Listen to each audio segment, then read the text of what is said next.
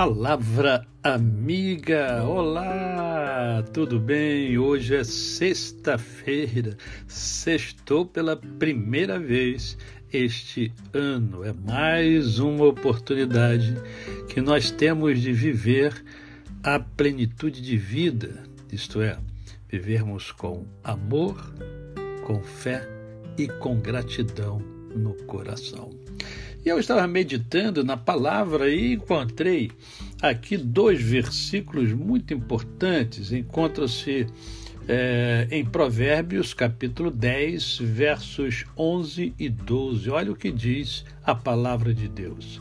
A boca do justo é manancial de vida, mas na boca dos perversos mora a violência.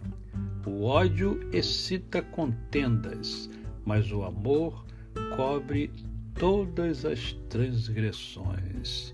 E a pergunta que eu faço para você refletir é a seguinte: é, a sua boca é manancial de vida?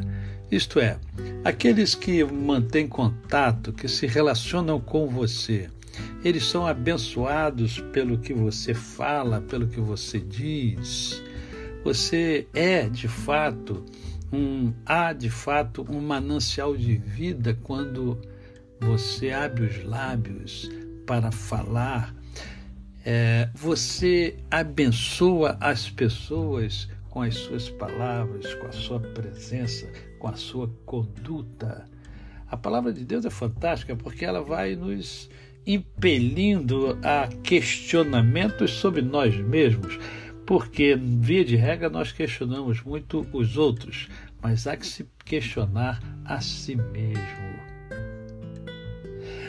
E precisamos também ter muito cuidado, porque às vezes os nossos lábios falam palavras que não servem para nada, isto é, que não edificam.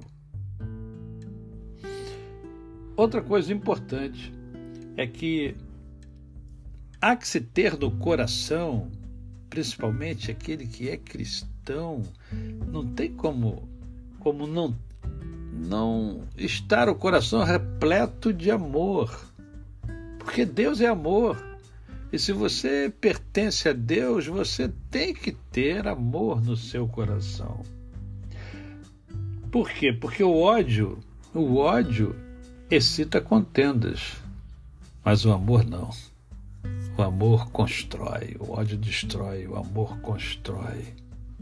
O amor cobre transgressões, pecados, erros, desvios. Olha quanta coisa linda a palavra de Deus está falando para mim e para você. Quizá dos seus lábios saiam palavras edificantes. Que você seja um manancial de vida. Por isso as pessoas gostam de estar com você, porque a sua presença transmite vida e vida abundante, porque a tríade do sucesso está sendo praticada por você.